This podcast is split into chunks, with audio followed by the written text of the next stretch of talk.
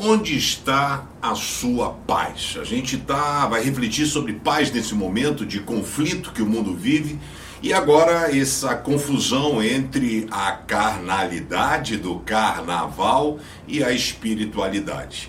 Paz é algo que não se compra, paz é algo que não se toma, você não vai encontrar na internet, no shopping ou no supermercado. Paz é algo que é um presente que Deus dá.